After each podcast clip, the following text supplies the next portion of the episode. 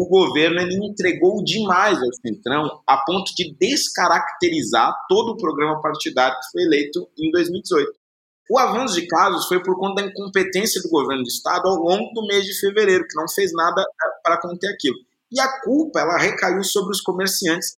Você teve uma uma espécie de sequestro do governo por parte do Centrão. Acho que muito por conta das acusações envolvendo o Flávio Bolsonaro, o Jair acabou se rendendo completamente para o Centrão, que tem os seus interesses que são interesses populistas, que, querendo ou não, também são os interesses do presidente, afinal de contas, ele, ele pensa muito na reeleição.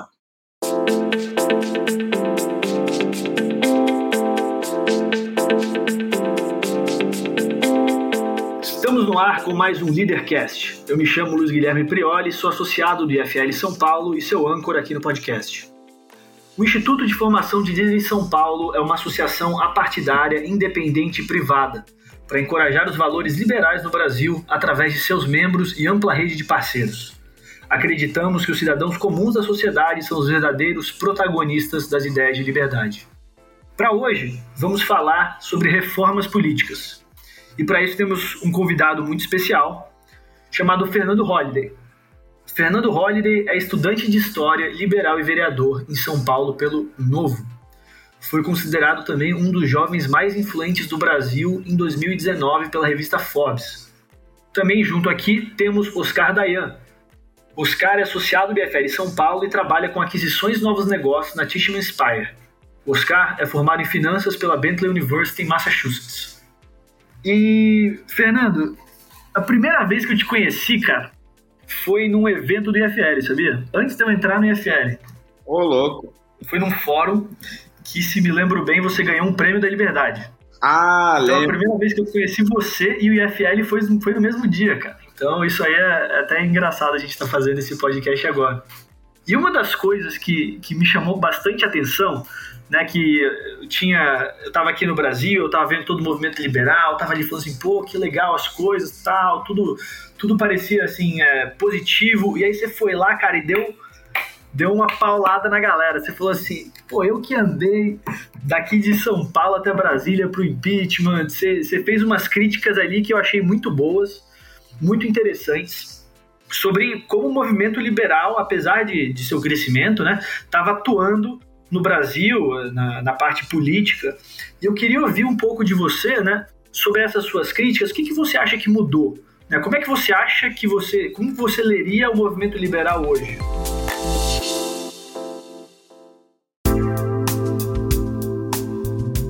Muito bom. É, na, naquela época, eu, a minha crítica principal era por uma, uma falta né, de atuação política mais pragmática do meio liberal, na, na época, né, pela luta do, do impeachment e, e em outras lutas que os movimentos de rua tinham participado. De lá para cá, eu acho que a gente amadureceu bastante e muita coisa mudou. É, nós passamos a eleger muito mais pessoas, né? O, o, Novo é um exemplo disso, mas também tivemos liberais eleitos por outros partidos, por mais diferentes cargos políticos.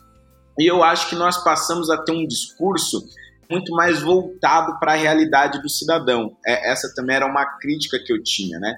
Nós estávamos muito acostumados a discutir a teoria liberal, os autores, os livros, enfim, as políticas econômicas, mas o nosso discurso era muito voltado para a teoria e um pouco tanto quanto distante da realidade do cidadão comum. A Torre de Marfim.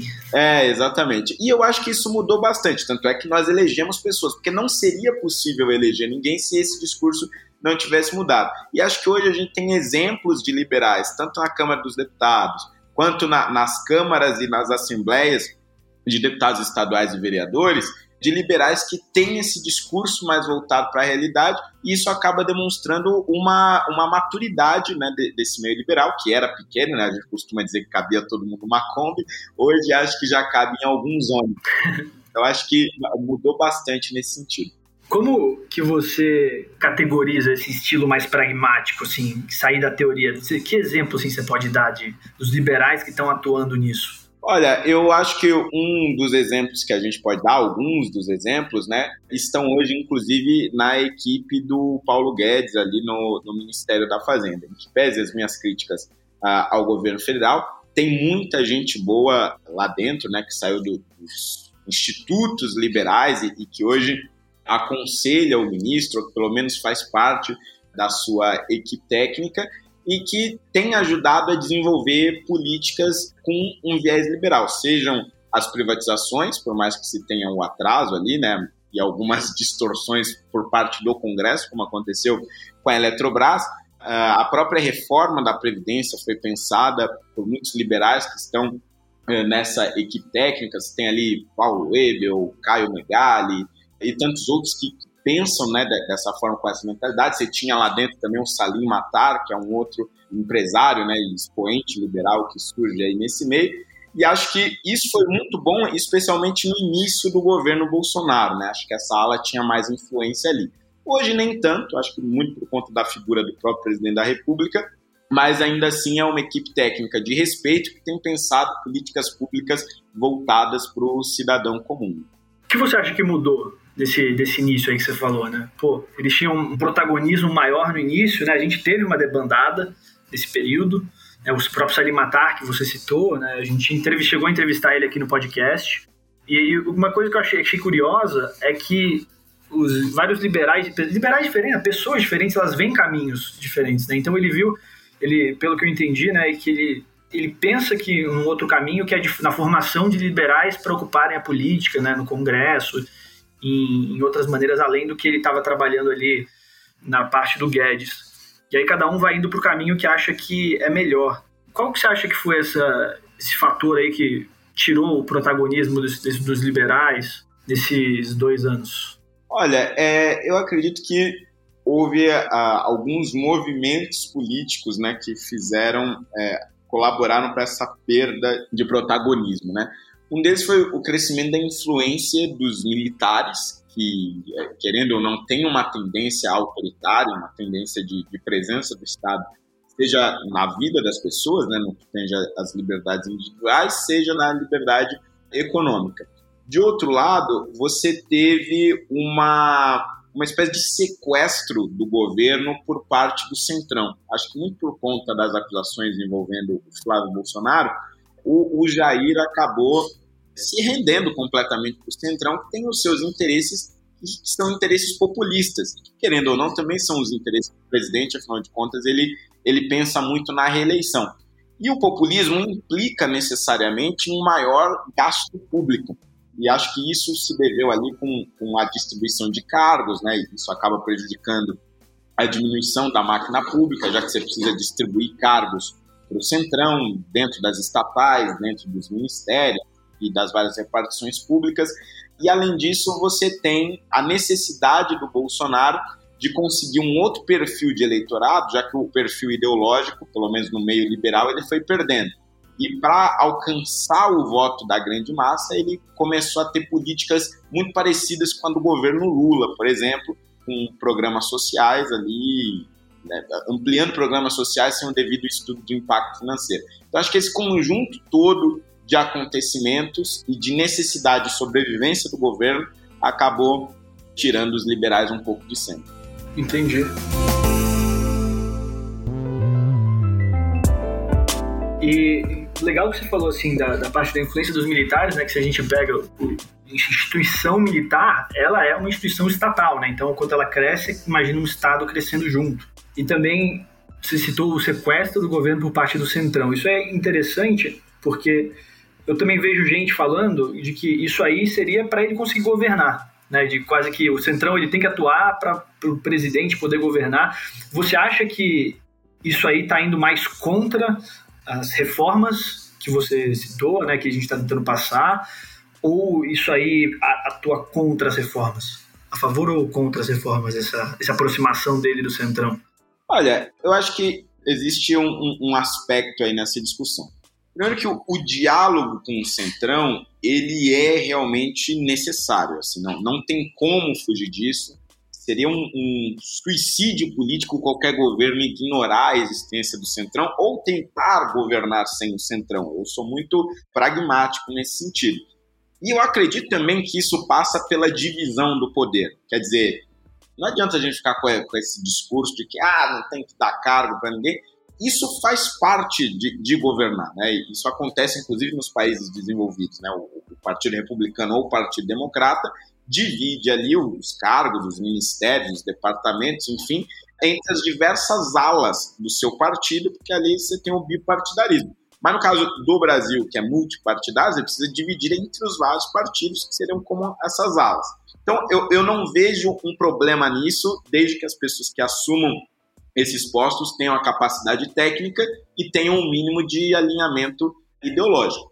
O problema é o nível, né, a quantidade de espaço que você vai dar para essas pessoas. E, ao meu ver, o governo ele entregou demais ao Centrão a ponto de descaracterizar todo o programa partidário que foi eleito em 2018. Acho que esse é o grande problema.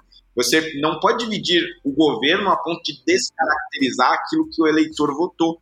E foi isso que aconteceu. O eleitor não esperava que o governo Bolsonaro fosse o governo que mais liberou emendas parlamentares proporcionalmente relativo aos últimos governos. Quer dizer, foi um gasto de dinheiro assim, absurdo com áreas que não eram absolutamente essenciais, ainda mais se você considerar que foi o período da pandemia, né, para comprar tratores, tratoraço, então foi pior ainda.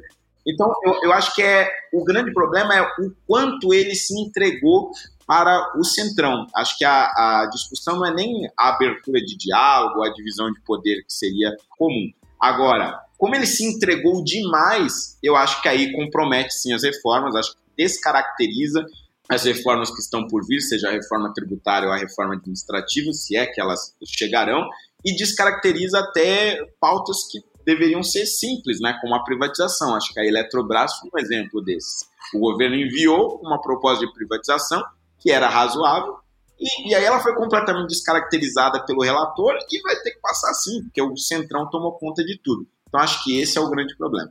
Para o benefício, talvez, do ouvinte, você poderia explicar um pouco as principais reformas em pauta, então a reforma tributária, a reforma administrativa, o que, que é, o que, que elas consistem, qual a importância delas para o país, o que, que o Congresso fez que desfigurou essas reformas? Bom, perfeito. Eu, eu, acho que quando nós falamos na reforma administrativa e na reforma tributária, a grande discussão é quais são as reformas que virão, né? E quais as reformas que nós precisamos do ponto de vista da reforma administrativa, qual é a reforma que nós precisamos? Uma reforma que flexibilize a avaliação do serviço público e que flexibilize a possibilidade de redução da máquina pública. Porque hoje é muito difícil você conseguir, por exemplo, mandar um funcionário público embora, concursado, por conta da sua ineficiência, ou mesmo por conta de um grave erro. Né? Os procedimentos necessários para isso são muito difíceis. E você não tem uma avaliação contundente do trabalho desse funcionário público. Você mede pelo tempo que ele está no serviço público. Então, você está há 5, 10 anos, ele ganha um acréscimo, pode subir de cargo, etc. Mas pode ter sido um péssimo funcionário, como pode ter sido um ótimo funcionário. Você não tem mecanismos de incentivo para a promoção desses servidores. Então, acho que esse é o grande ponto central da reforma administrativa. Destravar para que aí você possa, de alguma maneira, reduzir a máquina pública, enxugá-la e torná-la mais eficiente, porque hoje ela é muito engessada. O grande problema, o que é que o Centrão pode fazer? Ele pode acabar desconfigurando a reforma para que, no, no, fim das contas, ela seja uma reforma, como eu posso dizer, para inglês ver. Né? As regras de flexibilização para demissão ou para avaliação de um funcionário público passarem a existir, mas serem difíceis de se aplicar e aí na prática você continuar com a máquina do mesmo tamanho. Acho que esse é o grande risco. A reforma tributária ela já é mais complexa e eu confesso que até eu tenho dúvidas sobre qual é a reforma adequada. Que há um consenso que nós precisamos é, reduzir a quantidade de impostos, né? Isso acredito que é, é quase unânime. O grande problema é onde você vai focar essa cobrança, sobre o consumo, sobre a renda, se nós construímos um imposto único, qual vai ser o formato desse imposto único. Essas discussões elas são tão complexas que eu confesso que até eu tenho uma certa dificuldade de formar um posicionamento. E eu acho que essa daí vai ser muito mais difícil de, de sair nesse governo. E você você está vendo alguma consolidação nesse discurso da reforma tributária ou ela ainda está muito dividida nas propostas? Olha, eu, eu acho que está muito dividida. Eu tenho diálogo né, com, com alguns deputados federais também, e, claro, não só do Novo, né, do qual eu faço parte, mas, mas de outros partidos que estão participando dessa discussão. E quanto mais eu converso, mais eu vejo que não há consenso né, sobre que tipo de reforma se quer. E as discussões ainda estão na Câmara e dentro do Senado existem as mesmas divisões, ou seja, muito provavelmente a reforma que virá a ser aprovada na Câmara dos Deputados vai ser modificada no Senado e vai precisar ser rediscutida na Câmara de novo. Então, eu acho que das reformas aí que estão para serem discutidas, a tributária e a administrativa, eu acho que é, é muito mais provável nós vermos a, a reforma administrativa do que a tributária em andamento.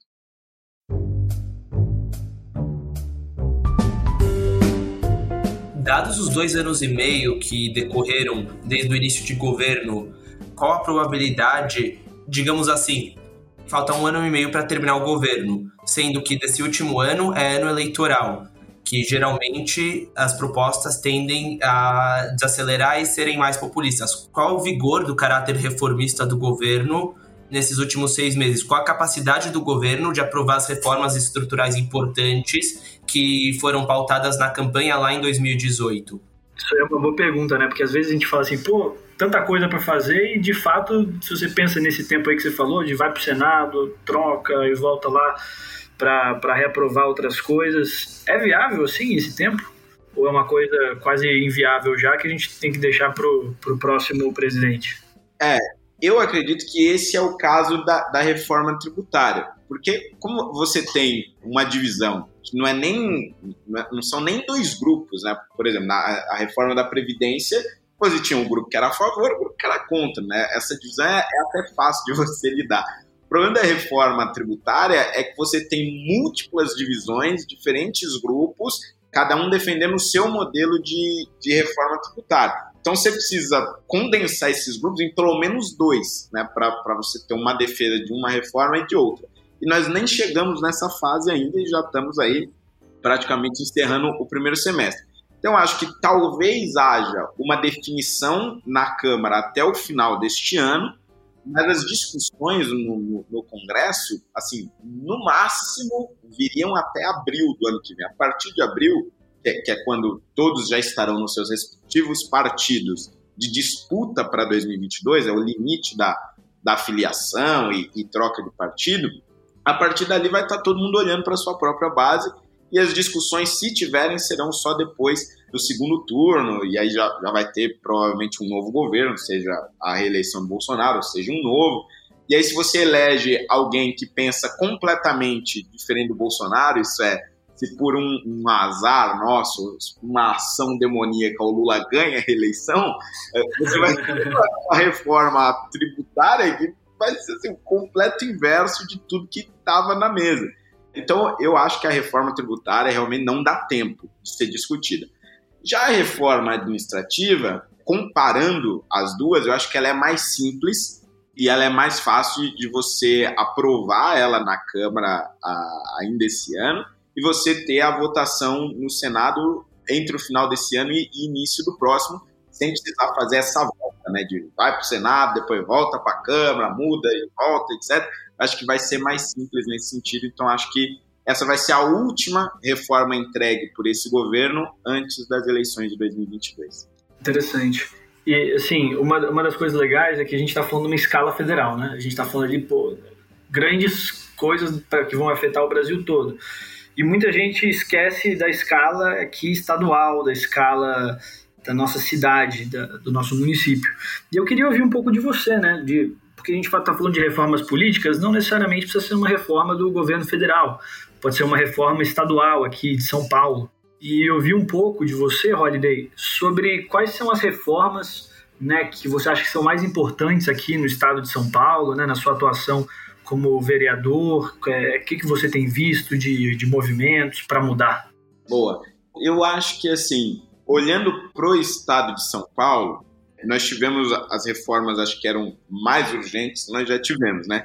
Foram as das reformas das previdências, seja a da capital, aqui em São Paulo, nós tivemos em, em 2018, e tivemos em 2019 a do Estado na Assembleia Legislativa. Eu acho que isso é muito importante porque o Estado de São Paulo ele tem um histórico de, de responsabilidade com as suas contas públicas, né? Você tinha ali um problema grave na, na Previdência Municipal, principalmente, e a Previdência Estadual estava em iminência de entrar em colapso. Ainda não tinha entrado, mas estava em iminência disso. E acho que essas reformas ajudaram muito nesse sentido. Há outras reformas necessárias, reformas administrativas, principalmente do ponto de vista do Estado de São Paulo, mas que só valeriam a pena serem discutidas após a reforma federal. Então tem isso também, a gente fica dependente das discussões no Congresso Nacional e a gente não consegue avançar muito nessas discussões.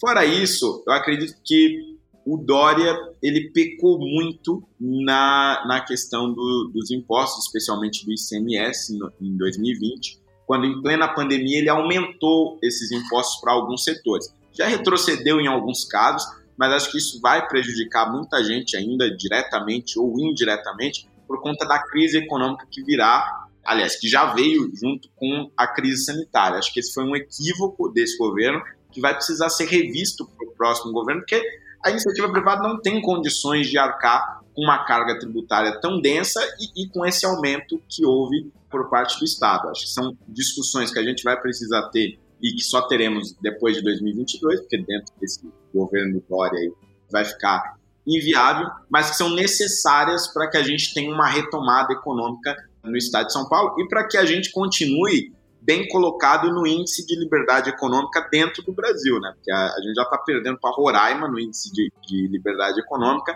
e acho que essas medidas do governo do estado também não ajudaram nesse índice e isso evidentemente impacta no desenvolvimento econômico do estado de São Paulo. Uma coisa, inclusive, é nessa relação entre esferas que você comentou, que a estadual seria dependente da federal e a municipal das duas anteriores, talvez também se aplica na questão do combate à pandemia. É, você, estando como vereador, nesse período tão dinâmico e nesses embates entre as diferentes esferas de poder, como você acha que isso afetou nossa capacidade de combate ao Covid? Quais soluções você vê, talvez para o futuro imediato e até mesmo para crises similares no futuro? É, eu acredito que isso foi um problema muito grande, principalmente porque o combate à pandemia foi muito politizado. Então, de um lado, você teve o presidente completamente irresponsável, estimulando comportamentos inadequados, né, sem uso de máscara, distanciamento social, aquela história que a gente já sabe. Mas, de outro lado, o Dória, para se contrapor ao Bolsonaro, exagerou em diversos aspectos e puniu os grupos equivocados. Por exemplo, no início desse ano, era de conhecimento do governo do estado que nós tínhamos um grave problema de festas clandestinas naquele período que deveria ter sido o carnaval. Por mais que o carnaval não tenha ocorrido, muitas pessoas foram assim para diversas festas ao longo desse período de maneira completamente legal, fizeram grandes aglomerações e a polícia do estado ela não usou da sua inteligência para combater esses tipos de aglomeração. Isso em fevereiro. E aí nós tivemos um avanço de casos em março. Mas o avanço de casos foi por conta da incompetência do governo do estado ao longo do mês de fevereiro, que não fez nada para conter aquilo. E a culpa ela recaiu sobre os comerciantes que mais uma vez tiveram que ficar trancados em lockdown, com horário restrito. Então acho que ele picou diversas vezes nesse aspecto de restrições e de voltar os olhos do Estado para o lugar errado, porque ele tinha que ser o cara mais rígido no combate à pandemia, tinha que se contrapor a qualquer custo ao governo Bolsonaro. Então, acho que essas politizações prejudicou muito a saúde das pessoas, evidentemente. Várias pessoas se contaminaram por conta dessas irresponsabilidades, principalmente comparando aqui governo do estado e governo federal, e também das medidas improvisadas. Aqui em São Paulo, é, aí em 2020, né, no primeiro ano da pandemia, nós tivemos uma medida, o prefeito ainda era o Bruno Covas, que foi assim, completamente ridícula. Ele, ele fechou algumas vias da cidade, proibindo a circulação de carros e expandiu o horário do rodízio. E aí as pessoas, todas elas, ficaram presas no trânsito, porque para não pegar o horário do rodízio, saía todo mundo mais ou menos no mesmo horário, e como grandes avenidas foram fechadas, o engarrafamento foi um completo caos, isso durante uma semana inteira, inclusive atrapalhando o trânsito de ambulâncias e tudo mais. Então, acho que teve várias medidas também que foram improvisadas, porque os governantes queriam demonstrar que estavam fazendo alguma coisa para combater a pandemia sem o devido estudo de impacto disso. Então, acho que faltou uma integração muito grande entre os diferentes níveis de governo, entre as diferentes instâncias, e claro que o indivíduo saiu mais prejudicado disso tudo. Interessante.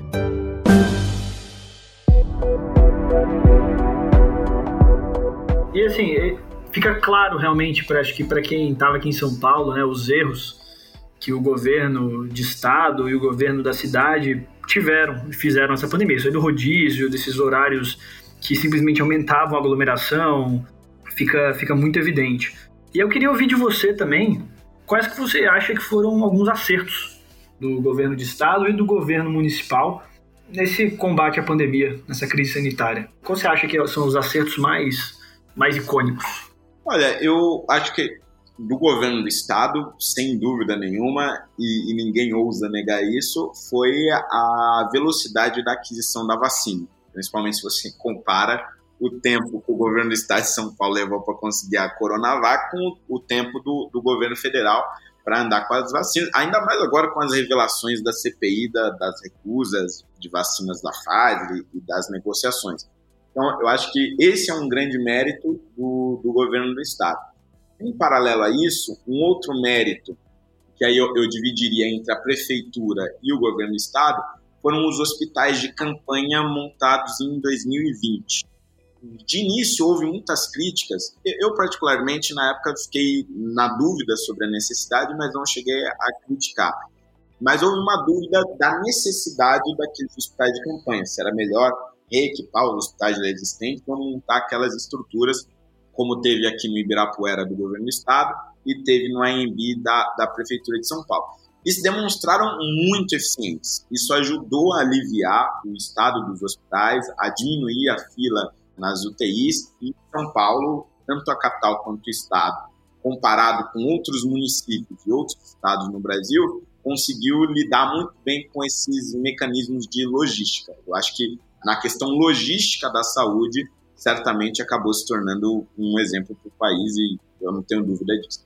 E agora, inclusive, que houve uma troca de prefeito, qual você acha que vai ser o impacto dessa nova gestão, tanto na continuidade do combate à pandemia, quanto aos problemas que a cidade enfrenta? E também na questão da governabilidade. Qual a, talvez a popularidade desse novo prefeito? O que, que medidas ele deve implementar? Se ele tem o apoio e respaldo para fazer isso?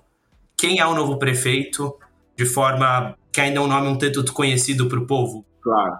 O Ricardo Nunes, acho que dá para dividir em dois aspectos. assim. O primeiro é que eu não tenho dúvidas de que ele vai ter uma governabilidade, um diálogo com a Câmara Municipal e os vereadores de uma forma geral, muito mais fácil e mais fluida do que qualquer outro governo anterior, seja o Dória, seja o Bruno Covas e acho até que o próprio Haddad.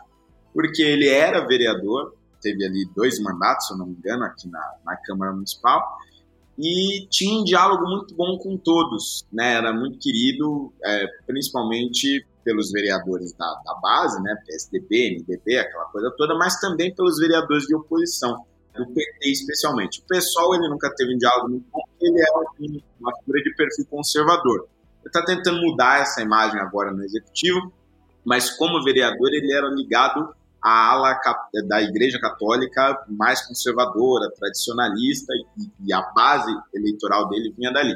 Aquela coisa toda de contra a ideologia de gênero, blá blá blá. Agora, como prefeito, ele tenta assumir uma, uma postura mais ao centro, até por conta da figura do Bruno Covas, né, que tinha essa imagem de moderado, e é um cara muito técnico, no sentido de que ele conhece realmente o orçamento da cidade, o funcionamento da máquina pública e estudava isso muito bem quando era vereador. Esses são os pontos positivos. Maior governabilidade e conhecimento técnico da, da máquina pública. Os aspectos negativos, acho que são principalmente as suspeitas que pairam sobre ele de esquemas de corrupção ao longo da eleição, da, da campanha de 2020, a Folha de São Paulo lançou ali uma matéria mostrando o envolvimento dele com algumas empresas que tinham contratos com creches conveniadas na prefeitura. E ali era um esquema de, de milhões de reais que supostamente estaria beneficiando pessoas ligadas a ele e, de alguma forma, ele próprio. Há uma investigação ainda em curso, uma da Polícia Civil outra do Ministério Público, nada foi comprovado ainda, mas eh, ao longo desses anos, provavelmente ele vai ter que dar muitas explicações. E eu acho que pode haver no meio desse caminho buscas e apreensões ou até prisões ligadas a, a pessoas próximas dele. Então, nesse sentido, eu acho que a corrupção vai ser o ponto mais negativo desse governo aqui em São Paulo. Entendi. E você, como vereador, como você planeja lidar aqui sobre, sobre essas reformas aqui no estado? Assim, influenciar essas reformas em nível federal, influenciar as reformas aqui também, novas atuações em nível municipal. Como que é o, o seu trabalho, por exemplo, agora que você saiu do, do MBL e começou e se associou ao, ao Novo, ao Partido Novo. Queria saber um pouco como você vê a sua influência em termos nacional. Assim.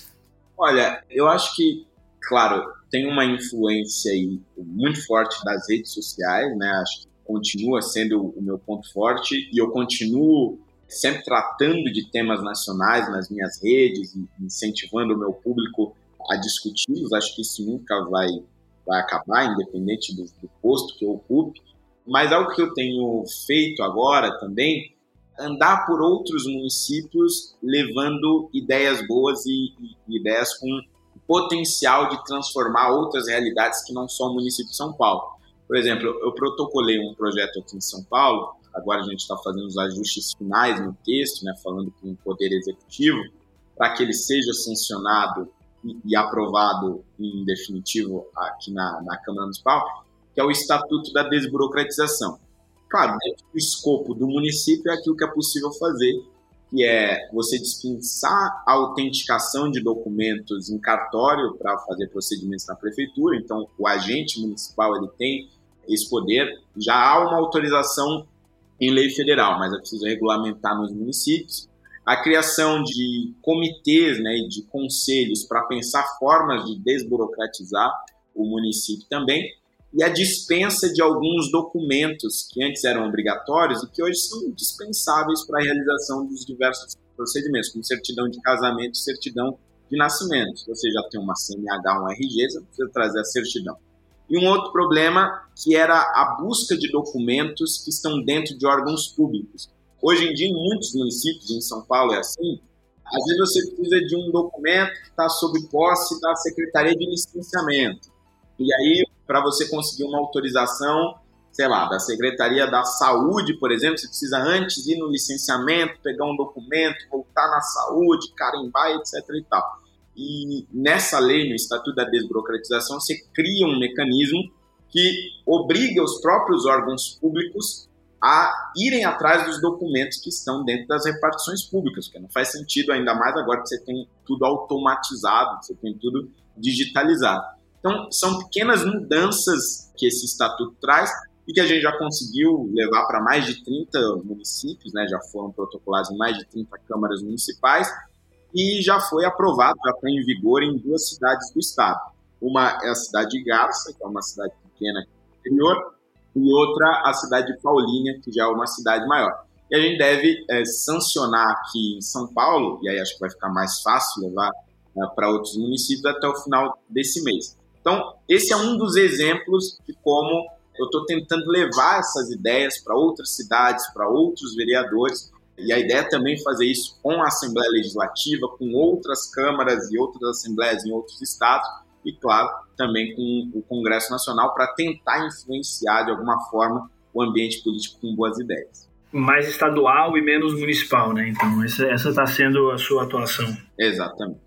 E como você, assim, como liberal, né? Agora você está associado ao Novo. Como que você vê o Novo atuando aqui em São Paulo, se destacando mais nas eleições, né? Que nem você falou, desde 2000 2018, não, 2019, 2018 o Novo já ganhou bastante repercussão de deputados eleitos por todo o Brasil, governador ali no, com Zema. Como que você vê, acho que você amplificando a atuação do Novo e o Novo amplificando a sua atuação aí no, no estado de São Paulo? Olha, eu acho que é muito positivo tudo isso. Acho que o novo tende a crescer cada vez mais. Eu acredito que agora, basta a gente confirmar agora a pré-candidatura do João Amoedo, como acho que vai acontecer. Eu acho que isso vai trazer um crescimento significativo para o partido, porque nós vamos ter um candidato que se coloca como uma, como uma terceira via bem clara, né? Eu, eu acho que o posicionamento do Amoedo, de forma bem independente do governo federal, vai fazer com que o novo cresça realmente como uma alternativa perante os olhos do eleitorado e vai fazer com que nós cresçamos principalmente aqui no, no estado de São Paulo. Hoje nós temos três deputados federais, eu aposto que nós conseguimos chegar a cinco e acho que esse crescimento vai se dar proporcionalmente em outros estados. Em Minas Gerais, eu acho que uma experiência de amadurecimento do partido muito grande vai ser a construção da reeleição do Zema porque até agora o Novo não fez nenhum tipo de coligação em nenhuma das eleições. E eu vejo como primordial que haja uma coligação do, do Novo com outros partidos para que o Zema possa disputar a reeleição, porque o Calil, hoje o prefeito de Belo Horizonte, vai vir ali com, com grandes partidos, com tempo de TV abismal, e o Zema não, não, vai ter condições de competir somente com o novo ali. Então acho que isso vai ser uma demonstração de amadurecimento do partido nessa, essa digamos esse teste ali na fogueira. Acho que tudo isso vai fazer com que o partido cresça e se consolide como uma força dentro da direita e evite um pouco um processo que eu acho que estava acontecendo, que é da, da direita acabar sendo representada no Brasil, e aí direita eu digo os liberais, né, de uma forma geral, acabarem muito presos à figura do Bolsonaro por conta do Guedes. Porque como o Guedes ele foi sempre apresentado como um liberal no debate público, e ele se manteve firme e fiel ao Bolsonaro, mesmo com todas as acusações e com todos os desvios que aconteceram, eu acho que nós corremos o risco dessa bandeira liberal sequestrada pelo bolsonarismo. Com o novo se consolidando como uma força política, como uma terceira via, acho que esse risco desaparece significativamente. E também pensando nessa terceira via, como você vê as eleições municipais que tivemos agora? Como você vê elas de forma a indicar o talvez o sucesso eleitoral do Novo e de outros partidos na eleição de 2022? E também, inclusive, como que sinal que essas eleições deram para o Bolsonaro e para outras forças políticas do país? Olha, eu, eu acredito que a grande lição que a gente tira de tudo isso é que há um preço em se render para os radicalismos. Né? Eu acho que o, o Bolsonaro, ele, com aquela onda gigantesca, ele acabou atraindo muita gente que não tinha o mesmo perfil que ele, não, não tinha as mesmas opiniões que ele, mas a, acabaram ali se rendendo até por conta do medo da volta do PT. E eu, eu digo isso até por experiência própria, porque em 2018 o meu voto era do João Amoedo, e aí na reta final do primeiro turno eu acabei votando no, no Bolsonaro, um voto que eu me arrependo até hoje. Acho que no primeiro turno nós precisamos votar em quem nós realmente acreditamos, para que aquela corrente ganhe força, e é isso que eu vou defender nessas eleições agora de, de 2022. Então, acho que essa é a principal lição que nós tiramos disso tudo. Agora, em relação a 2022, eu acredito que um fato ele é praticamente dado e a menos que aconteça algum imprevisto daqui até lá, eu não acredito que isso vá mudar. O PT ele tem uma vaga no segundo turno e tem muitas chances de ganhar. E as chances do PT são significativamente maiores do que as chances do bolsonarismo. Acho que é possível haver uma, uma terceira via no, no segundo turno, mas essa terceira via disputaria com o Lula dentro desse cenário. E dentro disso, eu, eu acredito que o nosso maior desafio vai ser conseguir furar aquela bolha, principalmente no Nordeste, que é onde o PT tem o seu maior apoio, e eu acho que é onde o Lula também vai manter boa fatia do, do seu eleitorado. Fernando, estamos chegando aqui ao fim do podcast e eu gostei muito que você tangibilizou até né, quando você estava falando das coisas que você está fazendo, né, das desburocratizações, os conselhos de desburocratização, que a gente pensa às vezes quando a gente pensa em liberalismo, pensa em leis super complexas, coisas fora do dia a dia das pessoas, e você trabalhando para simplificar uma coisa tão simples que são os documentos que a gente precisa aqui no dia a dia, que é a dor de cabeça que irrita muita gente e que, cara, é complicado mesmo. Né? É uma coisa que a gente acaba não pensando, mas que está presente na vida da maioria dos brasileiros. E eu queria né, pedir para você deixar uma consideração final aí para os nossos ouvintes liberais, conservadores, liberais conservadores, que estão aqui ouvindo a gente, que acompanham aqui o, IF, o podcast do IFL, sobre o que você vê para os próximos anos. E também para esse pragmatismo liberal que você enxerga. Olha, acho que a, a, mensagem que eu deixo é de que hoje eu acredito que o, o movimento liberal ele cresceu muito no Brasil, amadureceu bastante. Acho que cada vez mais nós estamos tendo uma inserção na juventude e acredito que o nosso papel daqui em diante, acho que principalmente olhando para as lições que tivemos em 2018, é não nos acoplarmos em projetos que não nos pertencem. E aí eu, de certa forma, falo também aos conservadores, porque apesar do, do governo federal hoje que nós temos se definir como conservador, eu não acredito que seja, de fato. É uma nova espécie de populismo. Eu acho que nós temos ideais que têm uma história de sucesso uh, no mundo. E acho que o, o problema que nós tivemos nesses últimos anos foi nos acoplarmos a projetos populistas, a projetos imediatistas. Então eu acho que agora em 2022 nós temos a chance de defendermos realmente as nossas ideias do modo mais claro possível e tentar divulgá-las e expô-las o máximo que nós pudermos, principalmente no primeiro turno das eleições de 2022. Porque vai ser um dos raros momentos em que boa parte da população vai estar realmente interessada em política e vai estar disposta a ouvir ideias que possam transformar uh, a vida delas. E acho que hoje uh, o meio liberal e, e, essa direita liberal como um toda está muito mais preparada para esse discurso sobre como o liberalismo ou, ou, ou sobre como o conservadorismo, enfim, pode transformar a vida cotidiana dessas pessoas e acho que a gente não pode perder essa, essa oportunidade em 2022. Excelente. Queria agradecer mais uma vez Fernando Holliday e Oscar Dayan pela participação hoje aqui no nosso podcast Leadercast. Quem não conhece o Instituto, vocês podem seguir a gente no Instagram, IFLSP. Estamos também no Facebook, em praticamente todas as redes sociais a gente atua.